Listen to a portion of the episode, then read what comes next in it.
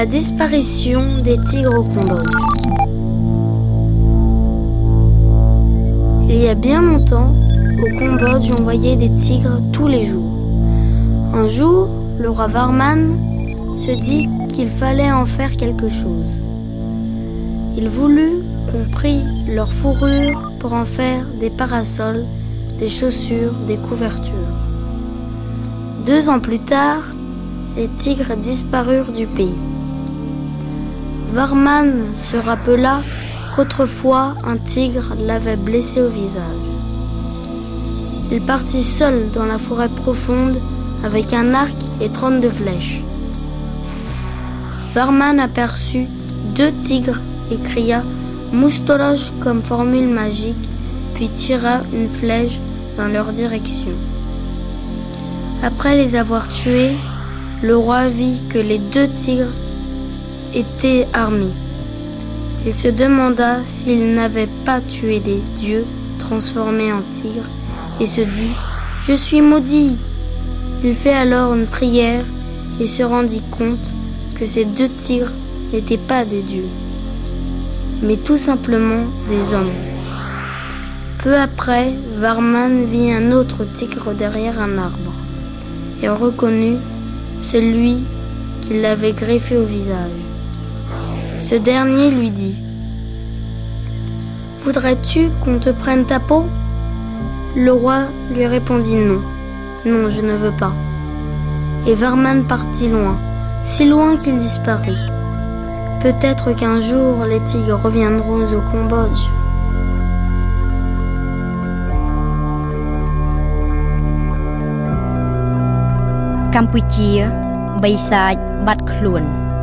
Cambodge, le pays des tigres disparus. Laurent Macchietti, Mehdi El Hadj, Lord de Vulpien.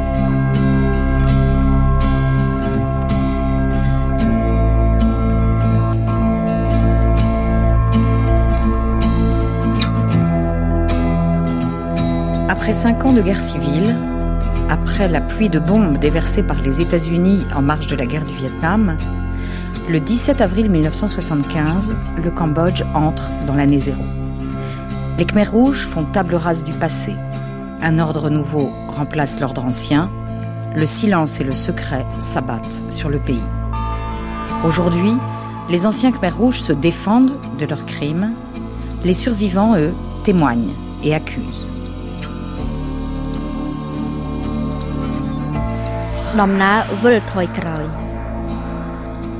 Le grand bond en arrière.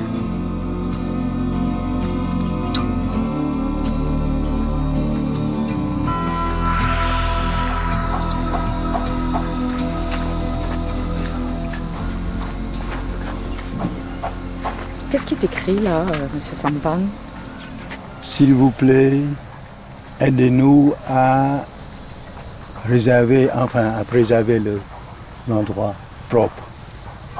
On se trouve euh, sur la chaîne des Langrec, c'est-à-dire au nord du pays, la frontière nord du pays, avec la Thaïlande. Ça, c'est l'endroit où on incinérait Pol Pot. En fait, c'est pas son tombeau.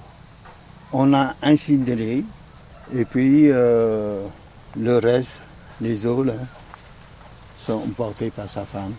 Mais l'endroit, on le considère comme euh, un tambour, tambour. Les gens viennent payer leur respect envers Pol Pot. En fait, c'est un mélange de, de respect humain et puis de croyance. Ils respectent Pol Pot. Ils savent que Pol Pot est un homme bon. En plus, ils respectent Pol Pot comme un génie, dans le sens que Pol Pot vous dit ceci pour gagner la loterie ou quelque chose comme ça. Un génie magique. Est-ce que la population ici était favorable à, à Pol Pot dans les années 70, 80 Évidemment, les gens de la campagne étaient favorables. Et avant 75, presque tout le pays était favorable à Pol Pot et à la résistance. Mais après 75, le pays est partagé, l'opinion est Nous sommes à An Long Veng, à la lisière nord du Cambodge, à 8 heures de route de Phnom Penh, au pied des tombeaux de Pol Pot, le leader du Kampuchea démocratique, et de Tamok, l'homme des basses œuvres. Nous sommes en compagnie de Khieu Sampan, qui fut chef de l'État en plein régime Khmer Rouge.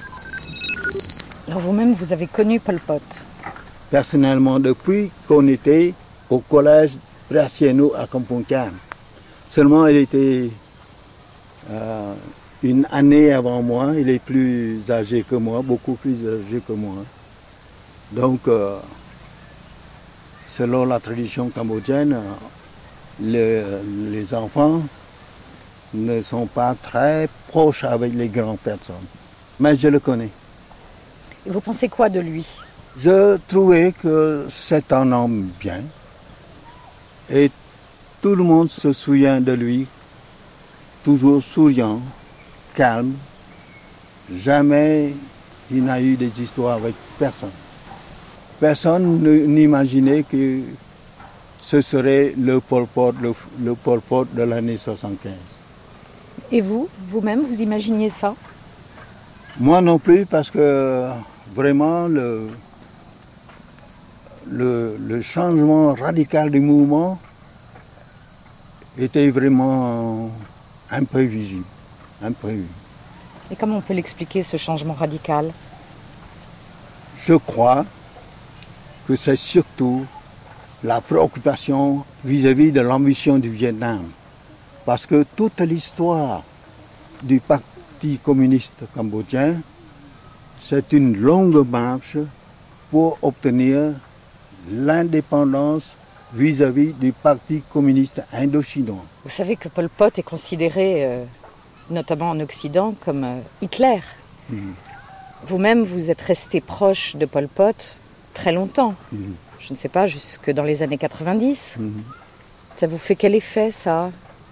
Pour moi, Pol Pot n'a envahi aucun pays. C'est pas comme Hitler. Hitler, il provoque la guerre mondiale. Mais Pol Pot, au contraire, il cherche à obtenir l'indépendance pour le Cambodge. Pour lui, le communisme, c'est seulement une voie ou un moyen pour obtenir l'indépendance.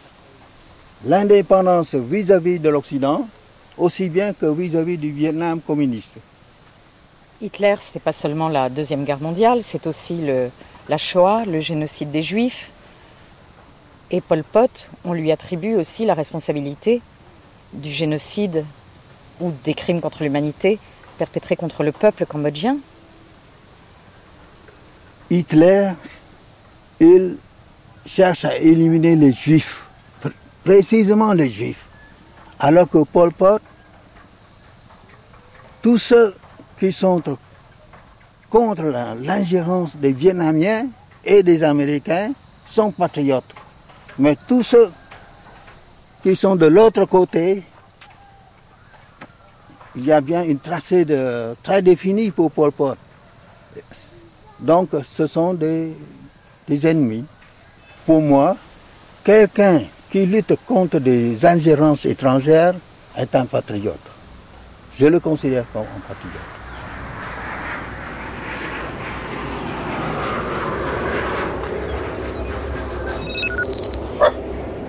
Avant 1975, avant même le coup d'État du pro-américain Lon Nol contre le prince Sihanouk en 1970, les Khmer Rouges étaient déjà des opposants, mais ils se comptaient par dizaines seulement. Ils se considéraient comme des résistants qui avaient pris le maquis. Leur vercors à eux, c'était la jungle, la forêt, dense, épaisse et inhospitalière. Fabienne Lucot, ethnologue. Ouais, les Khmers rouges venaient du monde sauvage et du monde de la transformation. Parce que dans la forêt, c'est un lieu aussi où s'accomplissent euh, euh, des, miracles, des transformations euh, d'état. C'est un lieu du retour aux origines aussi. Et donc eux venaient de la forêt, apportaient le renouveau, apportaient la transformation, mais en même temps avec les deux faces du monde sauvage. Ça peut être nouveau, mais ça peut aussi être destruction, ça fait peur. De cette façon-là, ils ont pu exercer une sorte de fascination ou de contrôle sur la population paysanne Je ne sais pas si c'est lié au fait qu'il venait de la forêt, mais euh, qu'il venait du monde paysan, qu'il venait du même monde qu'eux, qu'il savait parler comme eux, euh, qui les amenait à rêver euh, d'un monde meilleur. Oui. Comment vous viviez pendant le maquis, la résistance? De quelle manière, concrètement? Concrètement, d'abord dans une maison assez large, sans sortir et sans laisser entrer personne, sauf la nuit pour le bain ou, et les besoins. Voilà d'abord. Puis ensuite, on nous amène de plus en plus à l'intérieur, au fond, toujours plus éloigné de la route numéro 3. À partir de ce moment-là, je vivais dans, dans les granges ou dans la cabane de paysans. Et vous mangiez comment Quoi? Avec les paysans, comme les paysans. Par exemple, euh, l'écorce de melon râpée avec un peu de menthe, du sel et c'est tout. Comme ça.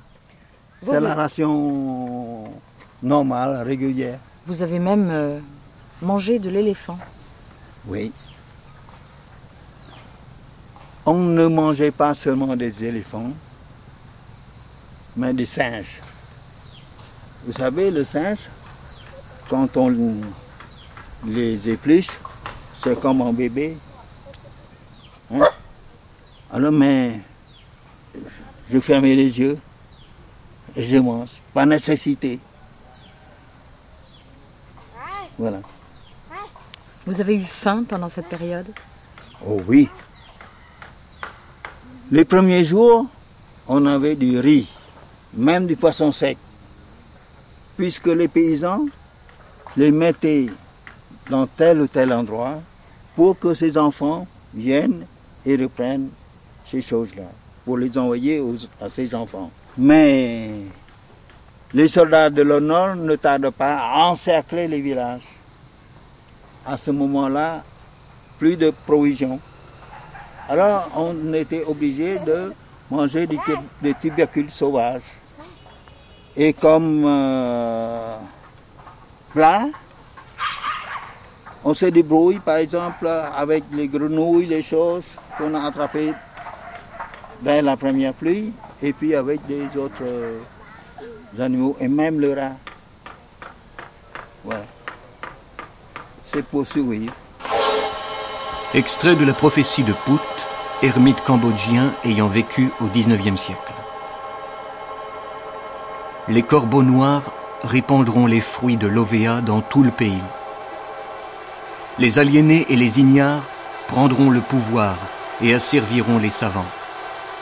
Ce sera une ère sans religion, sans bouddhisme.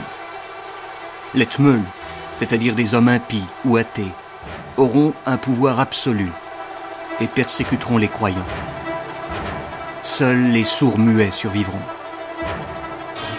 Durant cette ère maudite, les gens seront tellement affamés et dépourvus de tout qu'ils courront après un chien pour se disputer un grain de riz collé à sa queue. Les maisons seront vides. Il y aura du riz, mais les gens n'auront rien à manger. Des rivières de sang couleront aussi haut que le ventre des éléphants. Avant que la paix ne revienne, corps, Saigon s'écroulera. Phnom Penh sera détruite et Batambang sera ruiné. La joie régnera sur Angkor Wat. Le règne des Tmeuls durera sept ans, sept mois, sept jours.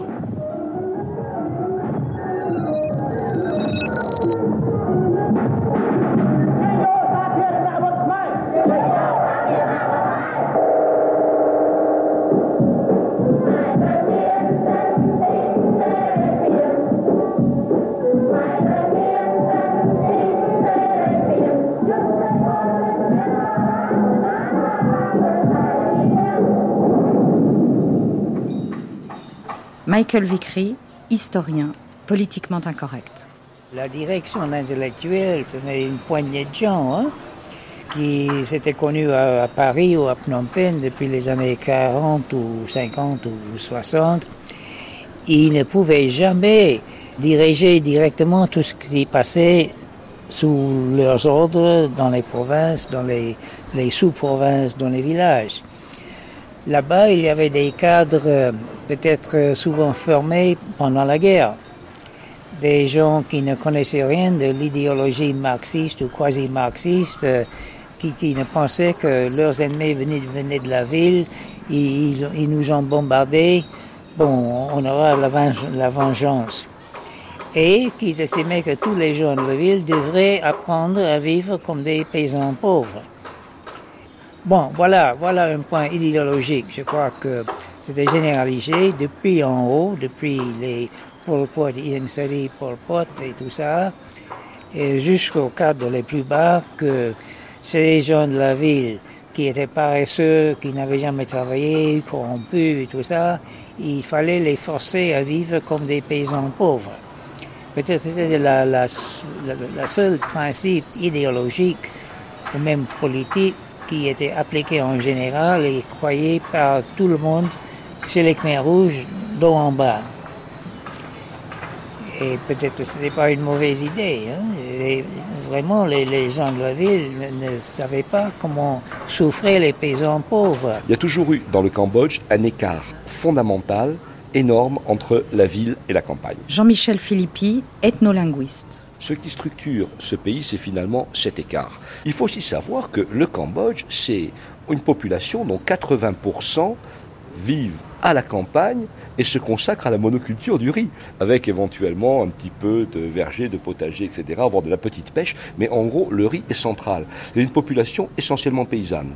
La langue de l'époque des Khmer Rouges était évidemment, enfin la langue en faveur à l'époque des Khmer Rouges était évidemment la langue de ces soldats euh, Khmer Rouges, voire du peuple ancien, donc du peuple qui vivait dans les zones libérées entre guillemets par les Khmer Rouges avant le 17 avril 75. Et ces gens-là étaient essentiellement d'extraction paysanne. Il y avait très peu de citadins, d'une part.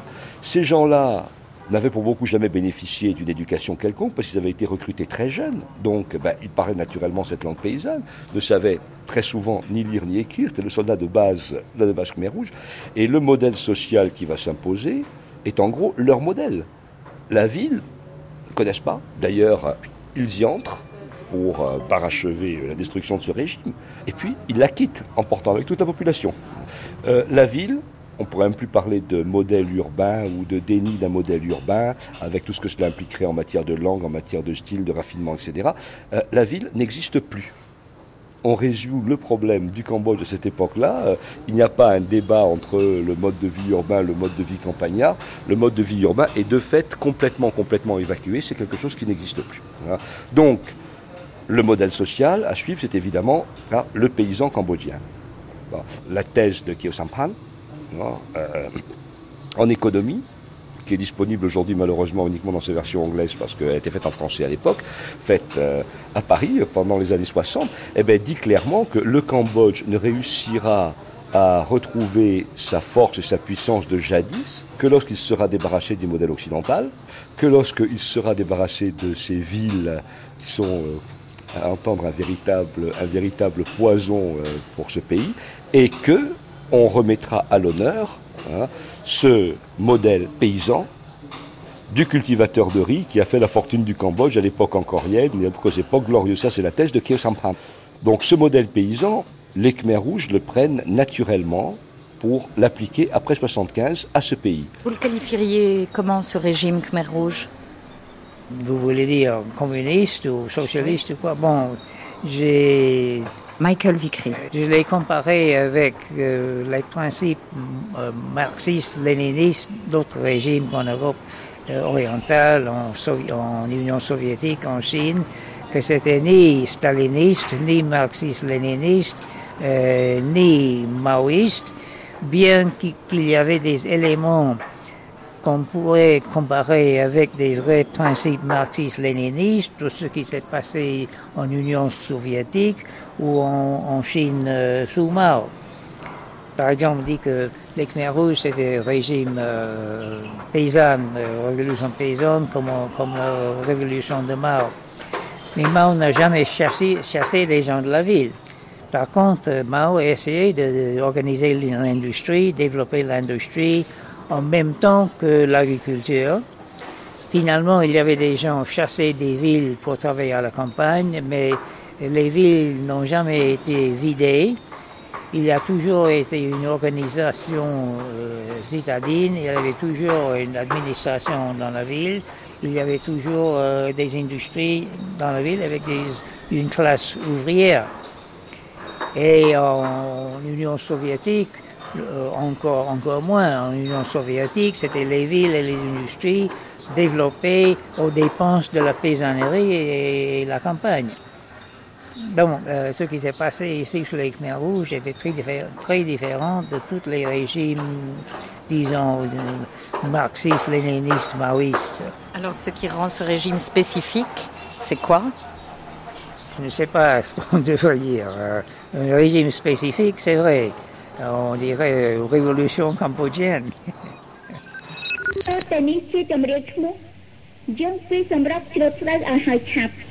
Lanka a dit Avec l'eau, nous avons le riz, avec le riz, nous possédons tout. Lanka est maîtresse des eaux, maîtresse de la terre. L'école, c'est la rizière, l'encre, c'est l'eau.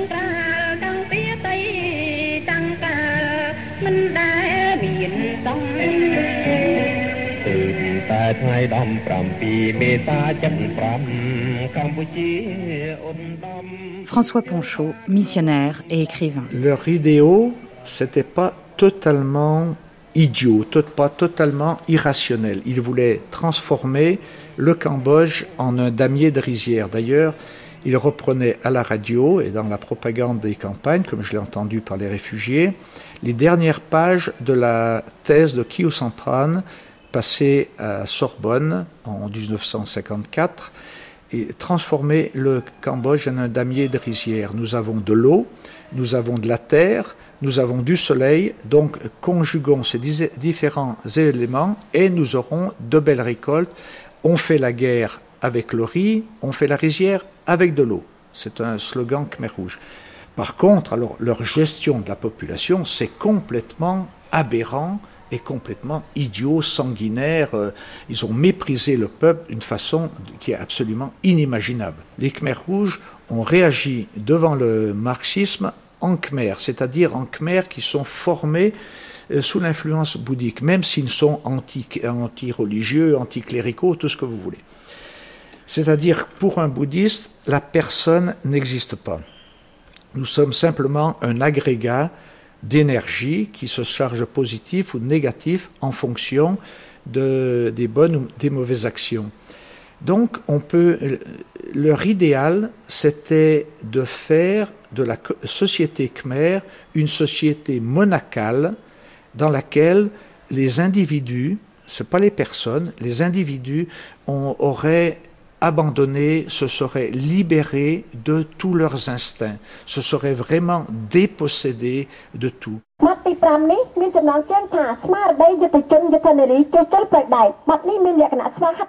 Influencé par les idées marxistes, Pol Pot, Salotsar de son vrai nom, a lui-même défini son socialisme. Il en parle comme d'une manière de défendre le Cambodge et de préserver à jamais la race kampuchéenne. Cette double dimension, nationaliste et raciale, est méconnue. C'est la notion de pureté khmer. Saratsor et les autres, pour mener la révolution à la victoire, c'est pas des intellectuels, c'est la paysannerie. Salotsar est un intellectuel. Mais lui-même, il doit se transformer en paysan en apprenant auprès d'eux. Et vous croyez que c'est possible ça? Effectivement, j'ai constaté que ça, vraiment, avait été très endurant. Il avait souffert tout le temps de malaria, mais il continuait à travailler. Mais il a conservé euh, sa pensée, sa forme de pensée sa manière de réfléchir, premièrement, à chaque événement, éviter de réagir tout de suite.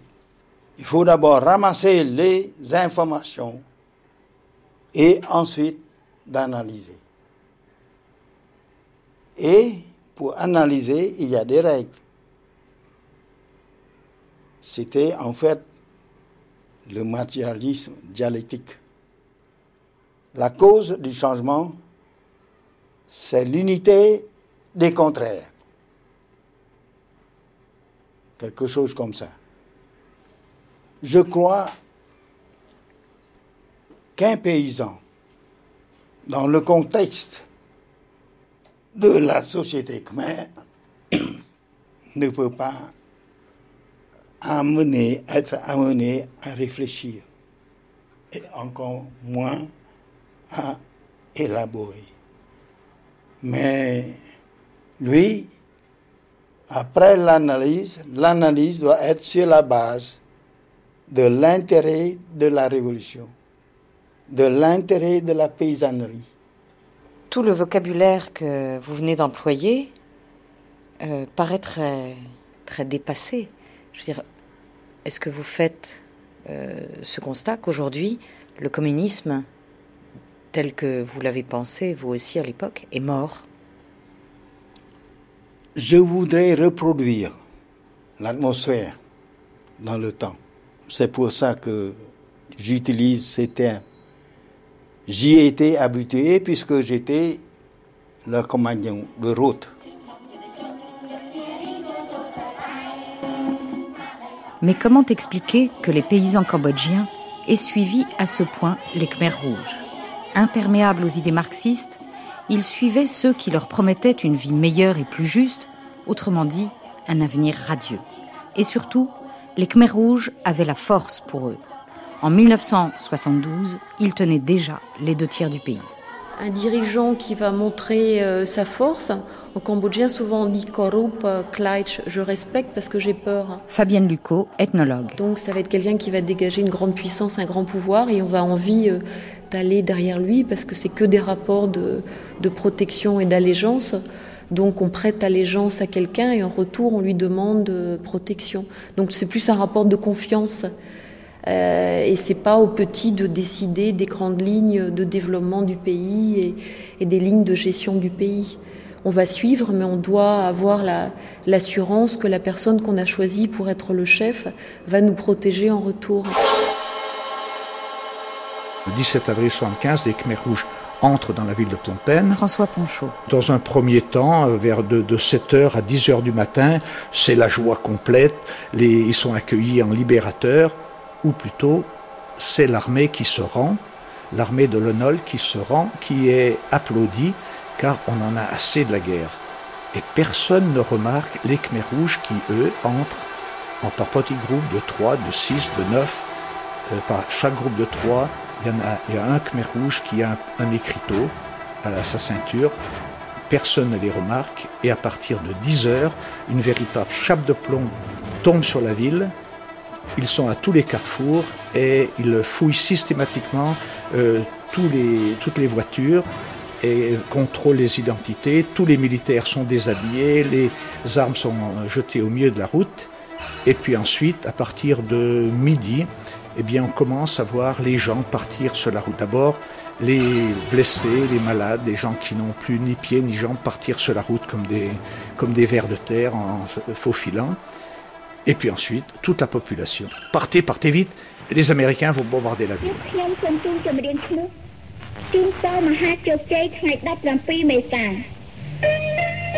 Que ce soit lors d'une guerre, d'un génocide ou de crimes contre l'humanité, l'ennemi, c'est toujours l'autre. Et l'autre cambodgien, à partir d'avril 1975, c'est le peuple nouveau, par opposition au peuple ancien. Les nouveaux, ou 17 avril, sont ceux qui viennent juste de tomber sous la coupe des Khmers rouges.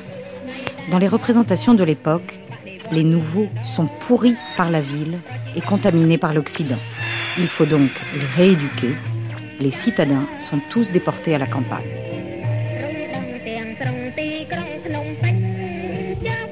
Peuple nouveau, pour eux, Michael Vickery. en 75, voulait dire n'importe qui sortait de la ville.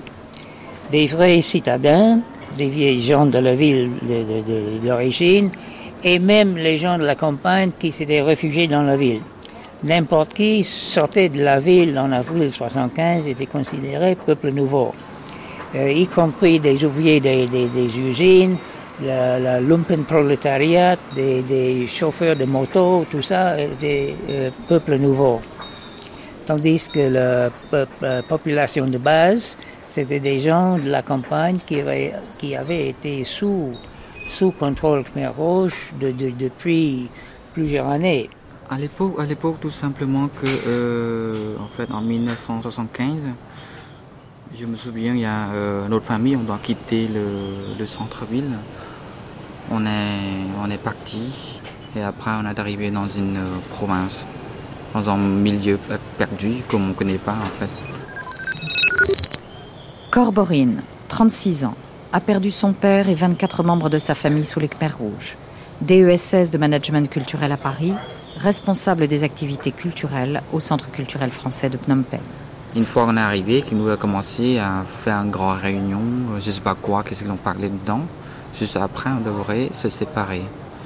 et donc les parents, mon père, et puis avec les autres hommes, mais âgés que lui, et ma mère, c'est la même chose, qui n'a même pas vécu avec mon père, elle a vécu avec une autre femme. Les autres femmes, plusieurs, même âgées que elle. Et les enfants qui nous séparent aussi, en fait. Entre moi et ma soeur et mon frère, on n'est pas ensemble. On est différents parce que mon frère, il est plus grand que moi. Il devrait vécu avec un autre euh, frère. Ma soeur, c'est la même chose. Et moi, c'est un peu petit, je vis aussi avec des autres à peu près même âgés que moi à l'époque. Voilà, et après, il y a. Ils nous mettent dans une grande maison en feuilles de palmier à sucre, je me souviens. Et nous demandaient de euh, travailler un peu, genre ramasser des, des crottes de vaches et des bœufs pour faire les engrais naturels en fait. On a coupé des arbres pour remplir les trous, on va mettre les, les, et tout ça dedans. Et on est sous en contrôle d'une personne âgée en fait, d'une grand-mère une ou deux personnes. Et dans cette maison, on a plusieurs dedans. Lanka a dit Anéantissez l'ordre ancien, remplacez-le par l'ordre nouveau. Lanka est le père et la mère des petits garçons et des petites filles. L'école, c'est la rizière, l'encre, c'est l'eau. Vous devez vous épier les uns les autres. Kim Satavi, étudiante en droit 1975. Première cambodgienne à décrocher le diplôme de l'ENM de Bordeaux. Magistrat au Cambodge, puis directrice de l'École royale de la magistrature, aujourd'hui juge à la Cour suprême. J'ai quitté Phnom Penh le 17 euh, avril 1975 et euh, j'ai passé euh, toutes les presque quatre ans dans, la province, dans un village qui fait partie de la province de Kampong Cham donc, euh, je fais partie euh, d'un groupe de filles, des, euh, des, gens nouveaux, de plus de 40 filles dans notre cantialat. C'est-à-dire, c'est une section mobile envoyée dans tous les chantiers très durs. Et à la fin de l'époque des Khmer Rouges, je suis la seule survécue. dans notre cantialat, il y a les filles des gens nouveaux et les filles des gens anciens. Et les filles des gens anciens, il y a hum, à peu près 80. Il n'y a pas de bon mélange entre les filles nouvelles et les filles anciennes, parce qu'on on, ne, on ne porte pas le même statut, si vous voulez. Il n'y a pas de solidarité pendant, pendant le régime du Cambodge démocratique ou le régime de Pol Pot, si vous voulez. Les Chlops, qu'ils appellent les Chlops, c'est-à-dire c'est les milices ou les euh, espions, ils nous espionnent jour et nuit ils nous suivent, même pendant les heures de travail, toute la journée. Comme ça, et chacun essaye euh, à, se plier pour survivre. C'est tout. On, ne peut même pas intervenir ou même euh, il n'y a pas de solidarité du tout par exemple la nuit pendant la nuit euh, ben, quand les clubs qui, qui viennent pour emmener tel ou tel ou tels, amis, personne n'ose même pas à regarder euh, parce qu'on a très très peur. C'est-à-dire, euh, on ne sait pas, on attend notre tour, on, ne peut rien faire. Moi, j'ai eu, euh, j'ai vu à mes yeux une sanction d'une d'une amie dans le Kantialat parce qu'elle elle a volé du maïs ou bien quelques bananes et tout ça. Elle a reçu des coups de bâton, des coups de fléau, euh, des coups de pied dans le dos, euh, mais personne ne peut rien faire. Mais on fait toujours très très attention, on ne sait pas qui est qui, parce que pendant des réunions critiques et autocritiques euh, qui, se, tiennent presque, presque tous les soirs, on, fait toujours, on est toujours prudent. C'est-à-dire, on commence à, critiquer soi-même euh, sur le plan de travail, sur le comportement, euh, sur le redressement, sur la reconstruction de soi-même. C'est toujours, euh, toujours la même chose. C'est toujours, toujours la même chose. Il n'y a pas d'autre chose. Et, et, après ça, on commence à critiquer d'autres membres qui font partie de, de, de même groupe ou de même section. Je me souviens, il y a.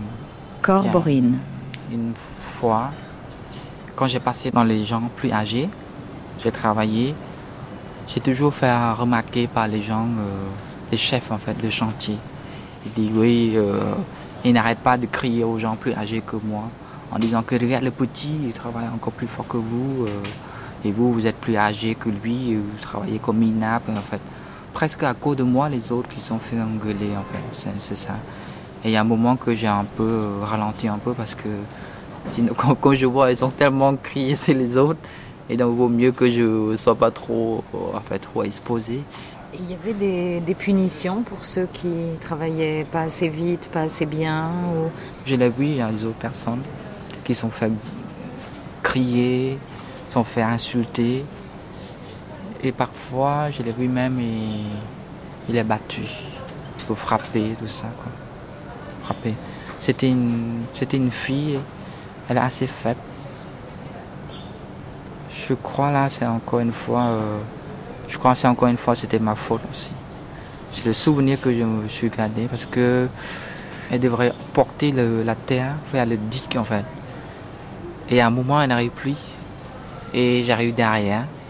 J'ai dit, moi, laissez-moi, je vais porter pour toi. Et je l'ai porté la terre carrément de l'autre côté, le, le digue. Et elle a, elle a vu, elle a vu euh, la fille, le, chef l'a descendu, il a crié, il a frappé.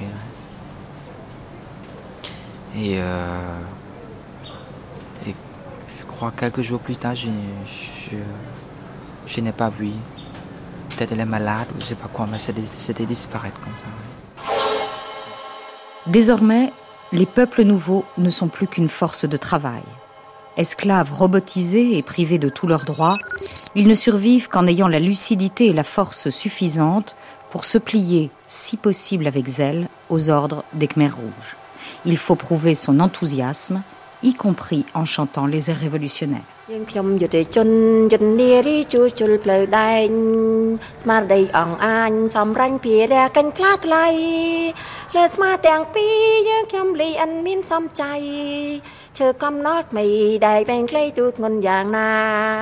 លើដៃទាំងពីរញញូឡោស៊ីក្តាំជាប់មមួនវិដំស្លាំពួនចំថលដៃដល់វែងអស់ចា កាន់ឈើកាន់ព្រីជ្រួជ្រលងទៅដល់ធានី យើងខ្ញុំក្រុមគ្នាសែនរីងរាយគ្លេខ្លាសាកម្មយើងខ្ញុំសំរងយើងខ្ញុំសំរងជួជុលឲ្យឆាំជួជុលឲ្យឆាំឲ្យល្អឲ្យចំឆាប់បានជំរុញដឹងជញ្ជូនដឹងនាំចេញចូលជំរុញកែប្រែជាភាពជាជនជំរុញកតកម្មក៏សាងកម្ពុជាថ្មីដែមខាងកណ្ដាវុនប្រយន្តការពីមានតោភូមិដែមខាងទីនព្រមយើងប្រយន្តអងអាចឃ្លាក្លា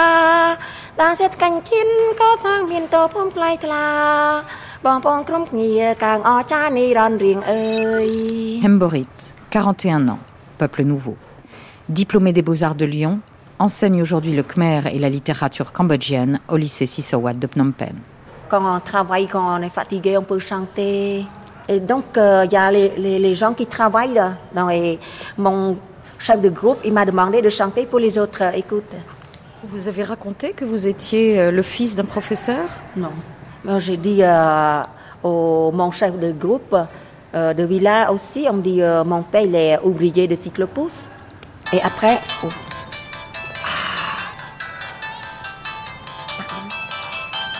ah, ça m'énerve là. J'ai oublié de fermer là. Allô? យើងខ្ញុំយុវជនយុវនារីបដិញ្ញាដើរតាមអង្គការបដិវត្តកម្ពុជារៀងរហូត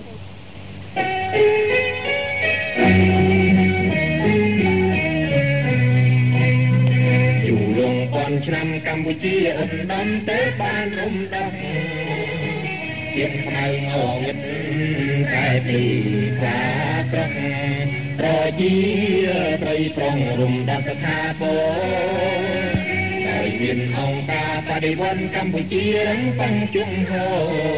À tous les échelons, les Khmers rouges n'ont qu'un mot à la bouche, Ankar, qui signifie organisation. Ankar Padevat, l'organisation révolutionnaire. Nouveau culte de la personnalité? Non.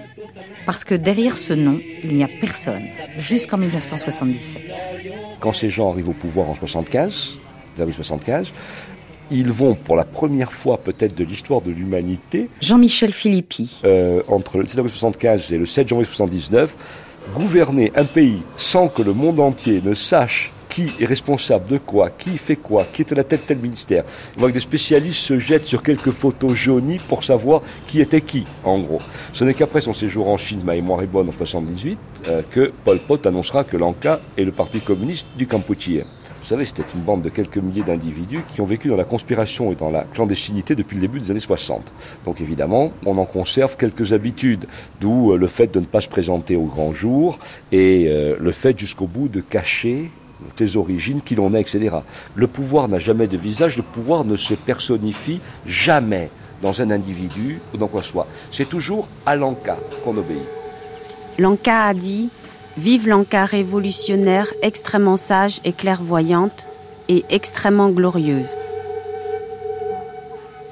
Comme la roue de l'histoire avance inexorablement, si vous vous trouvez sur son chemin et qu'elle vous touche le bras, votre bras sera écrasé. Si elle vous touche la jambe, votre jambe sera écrasée. Il vaut mieux tuer un innocent que de garder en vie un ennemi. D'abord, ça imprimerait la terreur à n'importe quelle population. Euh, vous imaginez cette espèce de, parti unique qui n'est pas un parti, euh, qui est en quelque sorte installé nulle part, qui n'a pas de siège concret ici et là, comme un parti politique aurait un bâtiment, aurait un siège, cette espèce d'organisation, mais quasiment mystique, hein, euh, que l'on vénère, dont on parle toujours de façon impersonnelle, en cas a dit, en cas a décidé, en cas a fait telle ou telle chose, il n'y a jamais d'individu derrière. Ankar a des yeux d'ananas. Autrement dit, Ankar sait tout et voit tout. Ankar est tout puissant. La nuit, en son nom, des soldats Khmer rouges frappent à une porte. Ankar t'appelle et l'homme disparaît à jamais. C'était la nuit, on a, dormi. Il a frappé la porte, on, a tellement peur. Ma maman a tremblé, a commencé à pleurer. Il y a aussi euh, ma soeur, mon frère et moi. On, on vraiment on est flippé parce que ça veut dire qu'il y a quelqu'un dans notre famille qui est parti ou la porte. Il y en a trois, trois soldats en fait, avec les, des âmes. Elle a demandé euh, voilà, qui s'appelle euh, qui s'appelle Barang. En fait, mon surnom, Barang. Mon nom c'est Burun. Euh, et, c'était moi en fait qui demandait qui est-ce que je suis là? Et quand j'ai sorti, bah oui, dit je suis là. Et il a dit vous avez le cadeau d'Anka le cadeau cas, euh, il a donné un pantalon. C'était un pantalon noir. Elle dit parce que vous travaillez bien, alors maintenant on vous donne le cadeau. Et donc juste un pantalon, après il repartit. Et on est, on est en fait, on n'est pas, on n'est pas content, on n'est pas, on pas heureux parce qu'on a reçu le pantalon. Moi personnellement, je ne suis pas content parce que j'ai reçu un, pantalon, mais je suis content parce qu'on n'est pas mort en fait. Parce qu'il n'y a personne qui est dans la famille euh, qui va mourir. Le cadeau, le cadeau on s'en fiche complètement. Parce que, enfin, c'était bien parce qu'avoir un cadeau, de porter tout ça, parce que si tu portes ça, peut-être dans le chantier, tu montes ça dans tout le monde qui te regarde et tout ça. Donc pour avoir un bel vêtement, c'est pas, c'est pas évident. On a, toujours les vêtements déchirés, vieux, pourris, tout ça. Bon. Mais à l'époque, je me souviens que c'était euh, être vivant. on est plus heureux qu'avoir le cadeau. Voilà. Aujourd'hui, l'on sait que Ankar, l'épicentre de la révolution Khmer Rouge, était composé notamment de Pol Pot, Yang Sari, Nguyen Chi et de frère numéro 6, Tamok.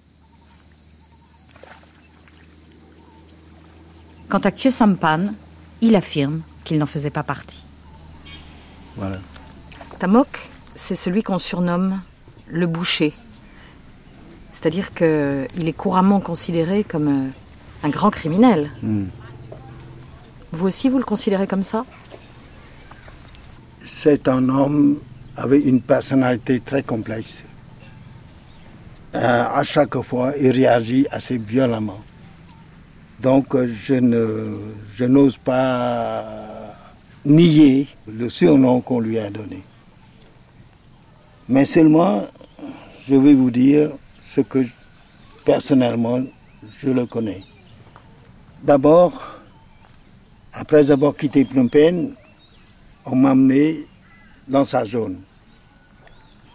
Alors, dans ce temps-là, j'étais assez fier de voir un paysan devenu un cadre dirigeant du Parti communiste du Campoutier.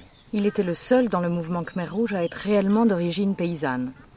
Non pas le seul, il y a des autres également, comme euh, Ronyam, euh, Sopum, etc. Mais il se distingue des autres par son indépendance vis-à-vis du Vietnam. Il suivait en ce sens Pol Pot. C'était un patriote. Je le considère comme un patriote dans ce sens-là. Seulement, je ne comprends pas exactement pourquoi il a été très violent. Il est responsable, à votre avis, de beaucoup de morts? C'est possible, c'est bien possible. Parce que lui, par exemple, il, n'hésitait pas à sacrifier les, les soldats par contingent, contingent comme ça, dans une attaque contre une position solide de l'ennemi. Et à la population aussi. C'est possible. Mais quand il voit que c'est pas dans une bonne direction, lui, c'est ça. Il ne s'est pas éduqué. Ce qui est différent de Paul Pot, c'est ça. Il, connaît pas, il ne sait pas expliquer. Il ne comprend pas que les gens ont besoin d'être expliqués pour les choses. Quand vous avez fait, quand vous avez commis une erreur, ou bien c'est une punition arrestation tout simple ou bien. Ou bien quoi? Ou bien euh, punition, peine, enfin. Exécution. Exécution, voilà. C'est très possible, puisque presque tout le monde en parle. Et surtout, tout le monde parle très mal de, des gens du Nir Day, ce qu'ils appellent ça. C'est-à-dire des gens venant de sa zone. Alors voilà, sa zone, ça devait être une zone euh, où il régnait peut-être euh, la terreur? Régner la terreur, on ne voit pas comme ça. Bon. Alors il y a une autre chose, c'est qu'il y a une liaison très étroite entre Tamok et Pol Bon, et pourquoi cela? Pourquoi Pol Pot s'en remettait à Tamok? Parce que lui, d'abord, il a vraiment, il suit Pol Pot dans sa ligne d'indépendance vis-à-vis du Vietnam. C'est très important pour Pol Pot. Indépendant vis-à-vis du Vietnam. Deuxièmement, Tamok a fait des faits d'armes. En 68, c'est lui qui a vais récupérer le plus d'armes et d'armement, euh, de munitions du gouvernement de, de, Au cours de la guerre de 1970-75, Tamos également avait beaucoup de feux d'armes. C'est ce qui explique la confiance de Pol Pot accordée à Tamos. 1970-1975, c'était la guerre civile. Une armée régulière contre des guerrilleros. Mais à partir de 1975, ce n'est plus une guerre, c'est une épuration. Toute trace d'influence occidentale doit être effacée. Tout ce qui ressemble à un intellectuel, à un citadin, doit être éliminé, à commencer par les militaires ou fonctionnaires de l'Ancien Régime, qui sont exécutés par arme à feu. On tue aussi à coups de houe ou de bâton. Mais l'immense majorité des victimes du régime est tuée indirectement. Et là, les armes sont le travail forcé, les mauvais traitements et la faim.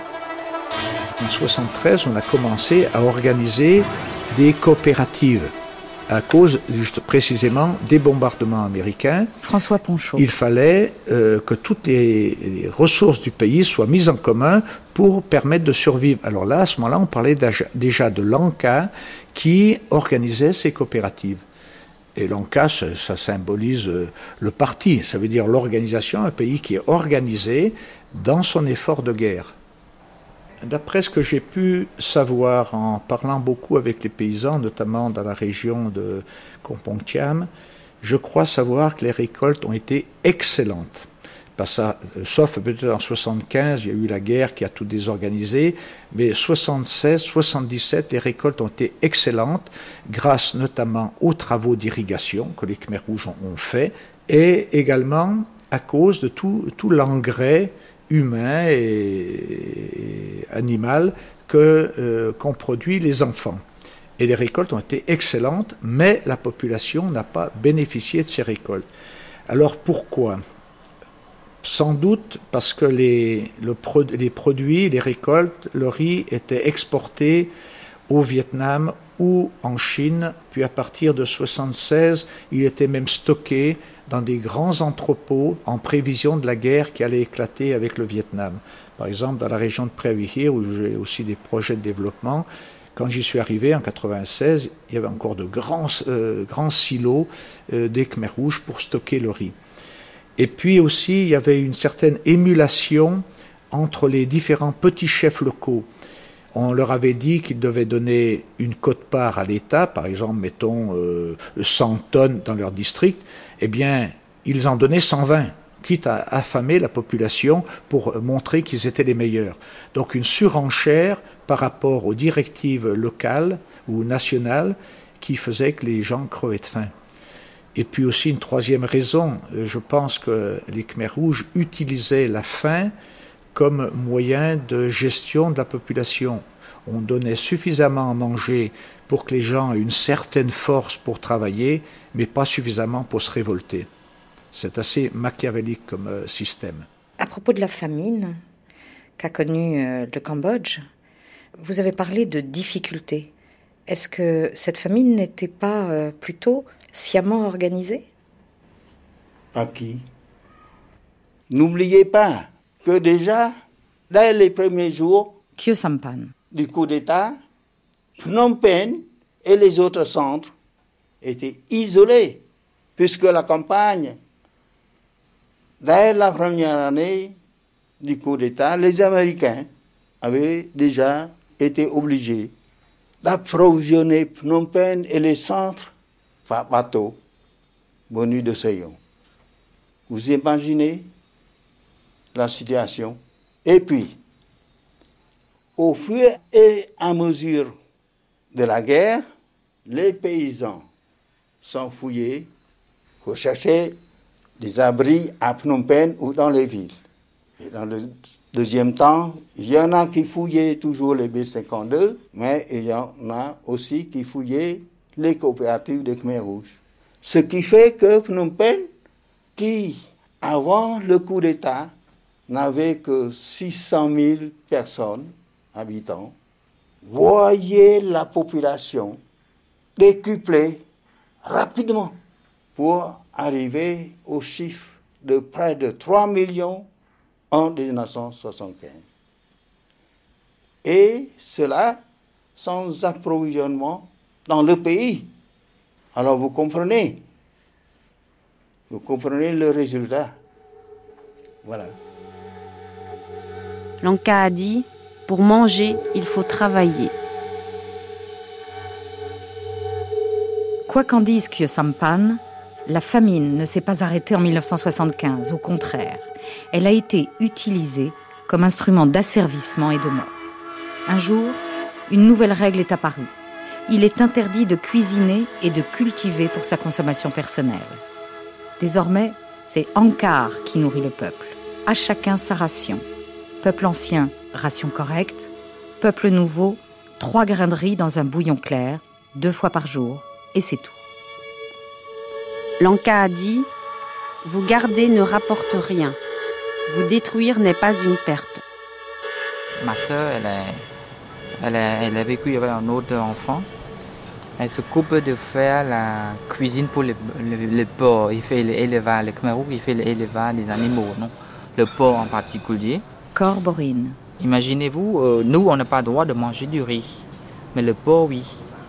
Et donc ma soeur, elle, fait la cuisine euh, pour le porc. Ça veut dire elle cuire du riz, après elle mélanger avec le, les, troncs de banane et le, foin du riz et tout ça, elle les mélanger. Et après, elle donne ça aux cochons pour manger. Et nous, non. Et euh, quand elle a enlevé tous les riz, il y a le. Comment on dit Le, le, crotte de riz, donc celui qui colle avec le mamite. Là. Le reste de riz qui colle avec le mamite, elle enlève et elle a cassé ça pour moi, en fait. Et euh, elle a cassé ça dans, dans, une, dans, une, dans le toit de la maison. Elle me dit euh, quel endroit, quel endroit, et tu viens le chercher à quelle heure, à quelle heure. Mais tout ça, c'est très dangereux. Si les Khmerous, qu'il est courant, voilà, nous les deux, on devrait mourir. Et donc, euh, avec ça, que, elle m'a fait de grands riches. En fait. Comment dire, elle risque beaucoup de faire ce genre de choses. Et euh, je, peux, en fait, je peux profiter un peu par rapport aux autres enfants. Celui qui était malade ne recevait plus de nourriture puisqu'il ne travaillait plus.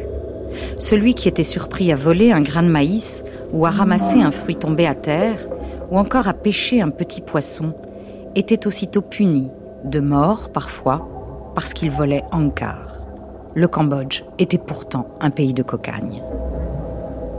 Certes, le nombre de morts ne fait pas un génocide au sens juridique du terme, et pourtant, c'est bien ce mot qu'emploient tous les Cambodgiens que nous avons rencontrés.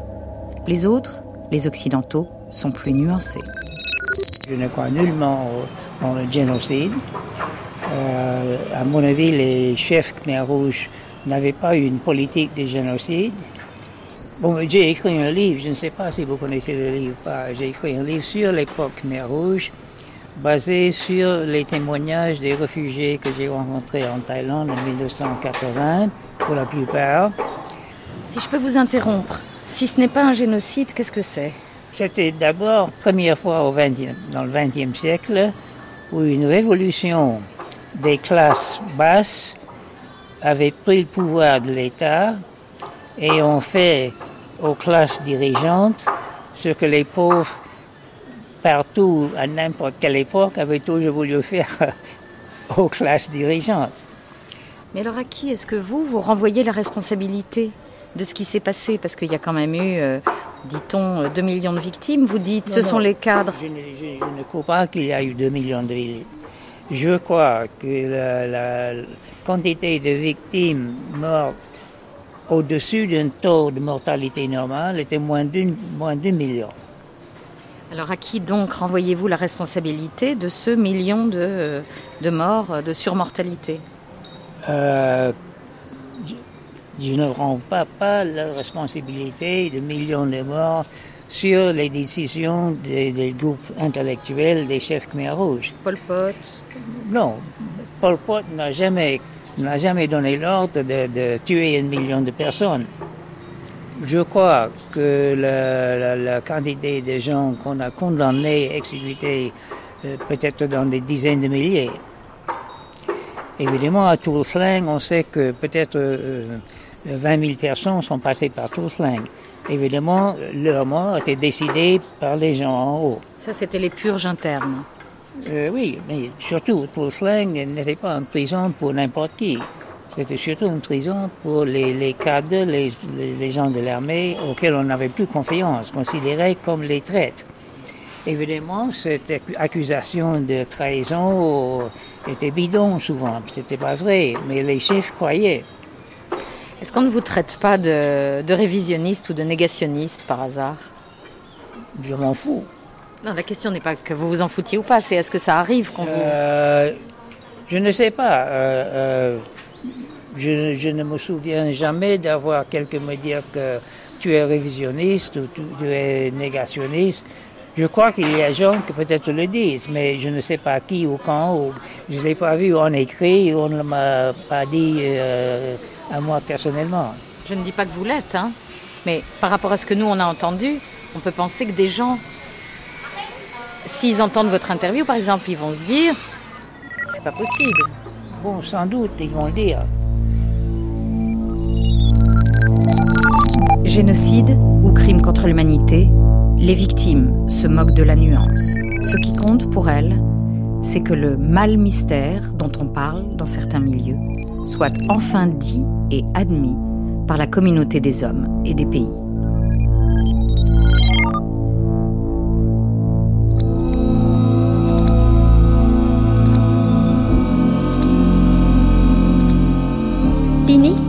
Pisu Barang Vapathoa France Culture សូមគោរពអញ្ជើញលោកអ្នកនាងស្ដាប់នាទីប្រវត្តិមហាសោកនាដកម្មកម្ពុជា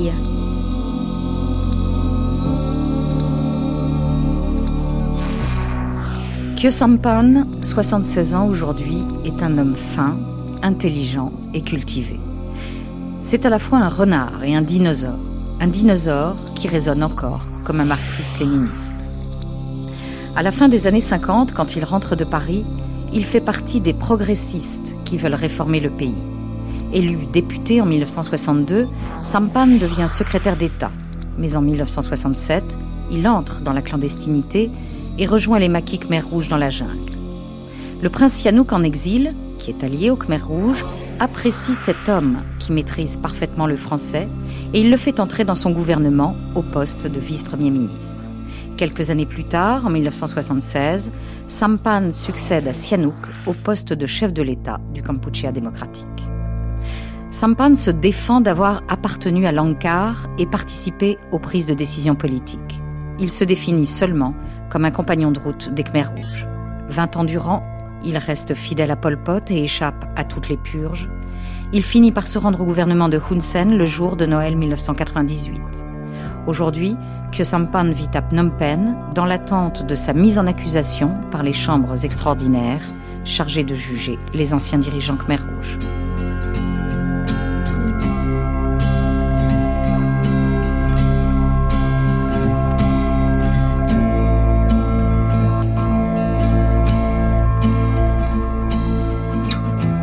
On a rencontré un historien euh, hier que vous connaissez peut-être qui s'appelle Michael Vickery. Ouais. Donc lui euh, parle d'une révolution paysanne. Est-ce que c'est un, une vision qui vous convient? Je crois que Vickery a raison. Pour Pol Pot, du moment que ne compte plus sur les forces vietnamiennes, il fallait bien en trouver une autre. Il n'y a autre que la paysannerie. C'est pourquoi je vous ai dit que Pot a pris un soin particulier pour exercer la paysannerie, pour élever sa conscience politique, en les menant dans les luttes quotidiennes pour son droit de se défendre contre ceux qui venaient les exproprier, contre ceux qui les empêchaient de pénétrer dans la forêt pour y trouver des produits secondaires qui leur étaient nécessaires, contre les excès et les abus des gardes-pêche, et même jusqu'à éliminer physiquement les plus cruels. Alors, C'est la même raison que Pol Pot avait mis sur place ce qu'il appelle unité d'autodéfense secrète, utilisant simplement les cramois, les cordes pour les buffles, les bâtons, les coupes-coupes, les haches comme armes. C'est pour les entraîner et développer la confiance des paysans en leur propre force. Et ainsi, ne plus compter sur les forces vietnamiennes comme il avait été le cas d'avant les années 54. C'est une révolution euh, paysanne qui quand même euh, fait pas mal de morts, presque un tiers de la population. Comment se fait-il que ce régime ait pu provoquer, directement ou indirectement, une chose pareille alors qu'il prétendait aider le peuple, porter le peuple au pouvoir, etc. Évidemment, au premier abord, moi aussi j'étais surpris. Et j'en parlais à Paul Pot que ces mesures-là étaient une erreur. Quelle mesure L'évacuation de Phnom Penh. C'est pas ça qui a créé 2 millions de morts quand même. On peut pas ramener toutes les victimes de la période à l'évacuation de Phnom Penh, même s'il y a comme une équivalence de chiffres, c'est vrai. Oui, mais il y a d'abord l'évacuation de Phnom Penh qui va créer des oppositions et qui va enchaîner des arrestations et des exécutions. Donc, je vous dis que j'ai parlé à Paul Pot et Paul Pot m'a remonté ce que vous en savez déjà. Il m'a comparé à Gorky, que c'était un intellectuel qui n'avait pas les pieds sur terre. Voilà. Donc alors là, vous avez marqué une opposition. Est-ce que vous avez persisté dans cette opposition quand vous voyiez des choses qui ne vous plaisaient pas? Jusqu'ici, jusqu'à 75, Paul Pot apparaissait à moi comme un patriote. Non seulement Paul Pot, mais le, le mouvement tout entier. Mais pourquoi, après la victoire, il se mit à faire des choses pareilles? Causer la mort à ses propres compatriotes. J'avais à faire face à des contradictions absurdes à laquelle je ne pouvais trouver une réponse. Mais est-ce que vous pouviez, euh, à cette époque-là, disons en 77 ou en 78, est-ce que vous pouviez encore discuter avec Pol Pot? Écoutez, quand Pol Pot me disait que j'étais intellectuel qui n'avait pas les pieds sur terre, parce que je n'avais pas d'expérience, de décision, je me suis posé cette question. Partir, quitter Pol Pot pour protester, créer une dissidence, mais personnellement, en intellectuel, comment créer une dissidence? Sur quelle force? Sur quelle base? Sur des idées, en, en, dénonçant des pratiques. Lutter contre Pol Pot, c'est objectivement se placer du côté du Vietnam. Il n'y a pas d'autre voie possible. Vous ne vraiment, vous voyez euh, le parti du Kampuchea qui dérive, qui tue ses enfants, etc. Et vous ne bougez pas. Vous ne faites rien. Vous vous dites non, je ne peux pas. Effectivement, je ne peux pas.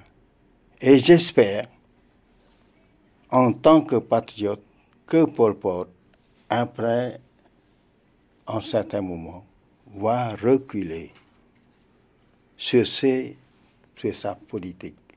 Et c'est pour cette raison que dans mon fond intérieur, je souhaite que le prince continue à demeurer le président du Front uni national, en espérant que sa présence pourrait au cas où Pol Pot acceptait de revenir sur ses pas, faciliter ce recul. Voyez-vous. L'histoire va vous reprocher, probablement l'histoire ou la justice, vont vous reprocher de, de ne pas être parti ou de ne pas avoir tenté une vraie opposition. Mais moi, je vois que mon silence, mon inactivité était plutôt juste. Parce que, en fait, n'oubliez pas qu'il fallait résister contre le Vietnam. On va revenir à cette période 77-78 euh, où les choses se sont beaucoup détériorées euh, au Kampuchea démocratique, euh, à la fois sur un plan humain, quoi, et puis sur un plan politique. Vous-même, donc, vous nous avez dit que vous pouviez difficilement vous opposer et que vous avez choisi finalement de vous taire. Il me semble que c'est ce que vous dites. C'était l'époque des, des purges, non? Est-ce que vous-même, à un moment, vous avez pu avoir peur d'être purgé, victime d'une purge? Jamais. Parce que moi, d'abord, je respecte la discipline. Et deuxièmement, je vivais toujours dans l'enceinte des dirigeants cambodgiens. Ils, peuvent, ils pouvaient me voir. Et je vous dis que Paul Pot avait confiance en moi. Je vous le dis. Comment vous les avez vécues, vous, ces purges? Elles ont existé. Comment vous les avez ressenties? Quel effet ça vous a fait De voir que le parti mangeait, mangeait, se mettait à, devenir cannibale d'une certaine manière, à s'entre-dévorer, quoi. Hein. S'il vous plaît. J'étais cloîtré dans l'enceinte du bureau permanent. Et la discipline exigeait que chacun reste à sa place, ne pense qu'à remplir son devoir et ne pas essayer de savoir ce qui se passe chez les autres. Néanmoins, vous deviez savoir pas mal de choses, forcément. S'il vous plaît du moment que vous ne quittez pas l'enceinte. Vous ne pouvez savoir, de rien savoir.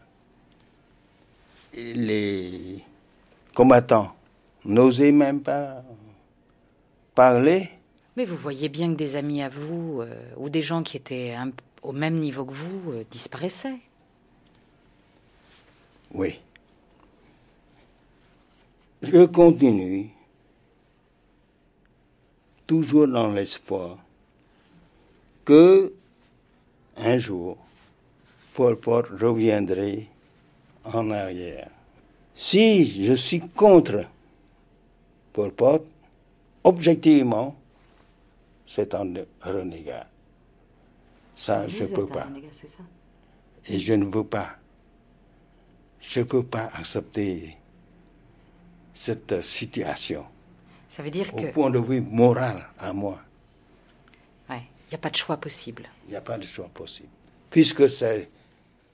Il n'y a pas d'autre mouvement qui soit capable vraiment de résister aux Vietnamiens.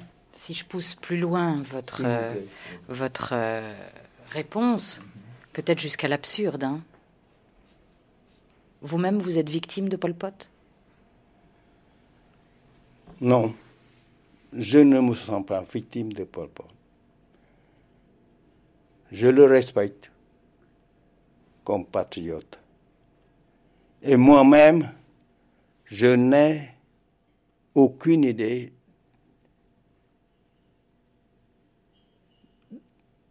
de ce qu'il faudrait faire autrement que la politique de, Pol Pot. Pour revenir à la façon dont le PCK considère le peuple cambodgien, euh, il y avait la distinction entre peuple ancien et peuple nouveau. Euh, le peuple nouveau a beaucoup plus souffert que le peuple ancien, parce qu'il n'était pas très adapté à la vie qui lui était imposée, euh, mais en même temps, il n'était pas traité de la même manière non plus. Hein C'est bien sûr qu'ils n'avaient pas été traités de la même manière. Mais, sauf la distinction du peuple ancien et du peuple nouveau, aucune directive n'a été prise d'en haut pour les priver de médicaments, de nourriture et choses. Bien sûr, après, à la sortie de cinq années de guerre, et vous savez combien cette guerre est destructive, il manquait de tout. Mais aucune distinction sur le plan des médicaments et des nourritures n'avait été ordonnée d'en haut. Alors, comment, d'où était-elle ordonnée Puisque, euh, d'après ce qu'on nous a raconté, c'est bien ce qui s'est passé. Le peuple nouveau a été euh, affamé, alors que le peuple ancien a été nourri. Vous savez, même les cadres du PCK étaient inclinés à penser d'avoir à eux-mêmes, avant le peuple qu'ils considéraient comme son appui pour maintenir le pouvoir. Ne serait-ce que les cuisiniers. Ils cherchaient d'abord à nourrir eux-mêmes et ses parents, au détriment des peuples nouveaux. Le pouvoir, à mon avis, n'avait pas été informé. Parce que tout le monde, je dis tout le monde, les membres du bureau permanent, y compris les membres du bureau permanent, qui étaient chargés des zones et régions, dans leur rapport, affirmaient qu'il avait bien atteint les trois tonnes fixées dans le plan. Je savais pendant mes visites à la campagne avec le prince. Mais je voyais les gens pas aussi euh, réduits à la squelette. Je voyais les gens assez normaux, quoi, les paysans qui travaillaient dans les chantiers. Vous n'avez pas visité les hôpitaux? Si. J'avais visité les hôpitaux pour voir les blessés qui venaient du front de l'Est et qui débordaient l'hôpital khmero-soviétique. Et pour estimer les médicaments à acheter. Ça, c'est les blessés de guerre. De guerre. Mais il y avait aussi la population qui était dans d'autres hôpitaux et qui mourrait d'inanition dans les hôpitaux. Vous avez vu Je ça n'avais pas l'occasion de visiter les autres hôpitaux que ceux de la capitale. Parce que je ne sortais jamais. Alors, vous n'avez peut-être pas vu de squelette, comme vous disiez. Vous avez quand même vu que le peuple souffrait. Et là, vous avez accepté? D'abord, je trouvais que à la sortie de la guerre, le fait de manquer du riz, c'était inévitable. Il s'agit surtout plutôt de travailler, faire des efforts pour résoudre le problème le plus rapidement possible. Vous n'êtes pas allé dans les rizières travailler? Non, c'était ma seule faveur en tant que chef d'État. Mais là aussi, je pense à eux qui travaillaient sous la pluie et sous la chaleur. Chef d'État, vous venez de prononcer le mot. Chef de l'État, c'est extraordinaire. C'est celui qui protège le peuple, c'est sa fonction. Est-ce que vous l'avez rempli? Je faisais mon devoir. Parce que je sentais déjà quelque chose qui va venir du côté de l'Est, s'il vous plaît. Alors que le prince ignorait tout ça. Et le peuple? Et le peuple.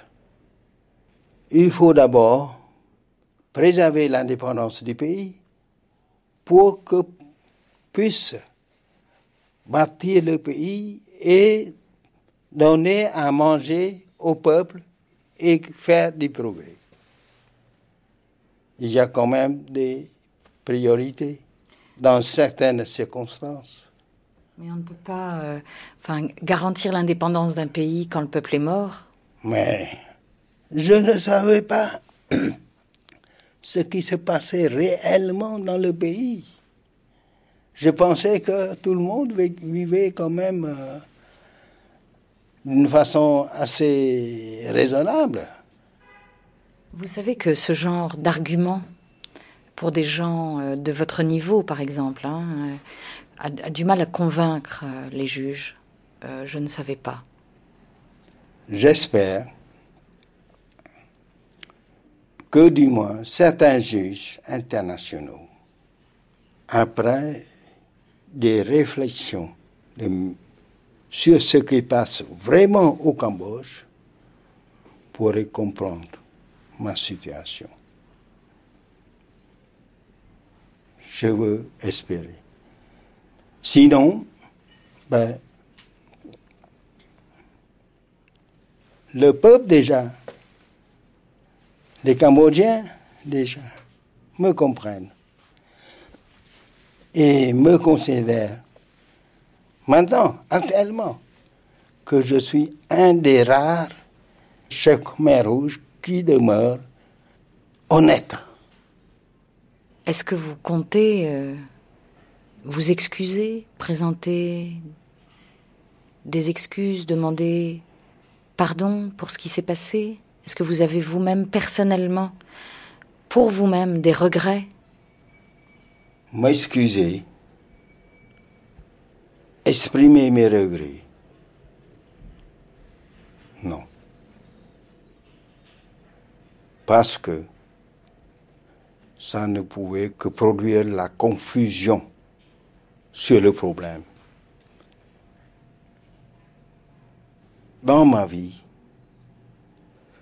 depuis que je rentre au Cambodge, en, vers 1959, je n'ai rien fait qui puisse causer ou qui puisse être considéré comme de la malhonnêteté envers mon pays. Voilà. Patriote. Patriote. Je peux l'affirmer. Aujourd'hui encore. Aujourd'hui encore. Je continue à être honnête, sans accepter la compromission. Je préfère vivre, continuer à vivre comme un citoyen, au lieu de chercher des avantages que je pourrais obtenir en faisant autrement. Vous pourriez aussi euh, prendre la fuite pour éviter le procès, pour vous soustraire à la justice. Je veux bien, s'il y aurait de la justice, confronter devant la justice, pour montrer à mes compatriotes et surtout à mes jeunes compatriotes la vraie histoire du Cambodge, la vraie, je vous dis et non pas l'histoire qu'on est en train de diffuser. Voilà. Qu'est-ce que vous êtes devenu à partir euh, du mois de janvier 79 Est-ce que vous avez quitté euh, le Kampuchea démocratique Qu'est-ce, que, qu'est-ce qui s'est passé à ce moment-là? C'est la libération du pays par les Vietnamiens, comme on dit. Ah. C'est d'autant plus mon devoir de rester à jamais avec Pol Pot. Donc vous êtes resté euh, fidèle à Pol Pot jusqu'à sa mort en 1998 En effet. Fidèle en ce sens que je le considère comme un patriote qui a fait tout pour maintenir l'indépendance du Cambodge vis-à-vis des, des, Américains aussi bien que vis à -vis des Vietnamiens. Mais Pol Pot, c'est un ogre. Non, il a mangé ses enfants. C'est exagéré, s'il vous plaît. Il était acculé dans une situation où, quel que soit qu'il fasse, il ne pouvait pas éviter des morts. Écoutez, sans le coup d'État de 70, il n'y aurait pas 73, il n'y aurait pas 75, il n'y aurait pas la famine à Phnom ni le problème de l'évacuation. Ni la faim dans le pays, ni les morts. Ni la faim dans le pays, puisque vous connaissez bien que le Cambodge était exportateur de riz. Et c'est dans ce, ce sentiment-là que je respecte Pol Pot. Je ne veux pas dire que Pol Pot est un saint, mais c'est un patriote qui a tout fait dans son possible pour essayer de sortir le Cambodge de sa pauvreté, de la pauvreté. Est-ce que vous êtes euh, nostalgique de cette époque? Nostalgique, oui. Non pas le regret de l'échec de Pol Pot. Finalement, c'est dur pour un pays tout petit comme le Cambodge d'avoir à lutter à la fois contre le Vietnam et les États-Unis. Tout à l'heure, vous, vous m'avez dit cette phrase, enfin, il y a plusieurs jours aussi. Aujourd'hui, euh, au, Cambodge, vous avez l'impression que vous êtes euh, considéré comme un paria. Comment souhaiteriez-vous qu'on vous considère? Je souhaiterais que les Cambodgiens oseraient le courage de faire face à, sa propre histoire. Et de voir que Pol Pot pourrait avoir fait des fautes, mais ils étaient patriotes, luttaient et arrivaient à se faire indépendants à la fois des États-Unis d'Amérique et des Vietnamiens communistes, je trouve quand même qu'il mérite notre respect. Ça n'a pas duré longtemps, cette indépendance. C'est pas de sa faute.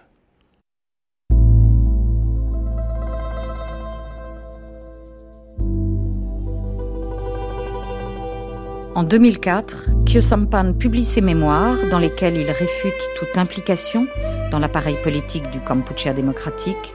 Nul doute que dans son livre, comme dans cet entretien, l'ancien chef de l'État peaufine sa future défense devant le tribunal chargé de le juger. Son avocat sera Maître Vergès.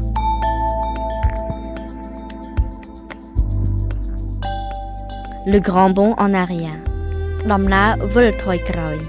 Avec les voix de Soko Vakalis, Sok Mineang, Thierry Beauchamp.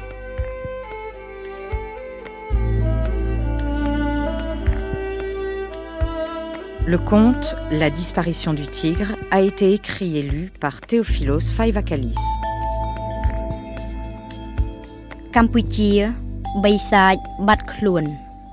Cambodge, le pays des tigres disparus. Benjamin Vignal, Laurent Macchietti, Jean-Richard Dufour, Ariane Mathieu, Mehdi Eladj, Laure de Vulpian.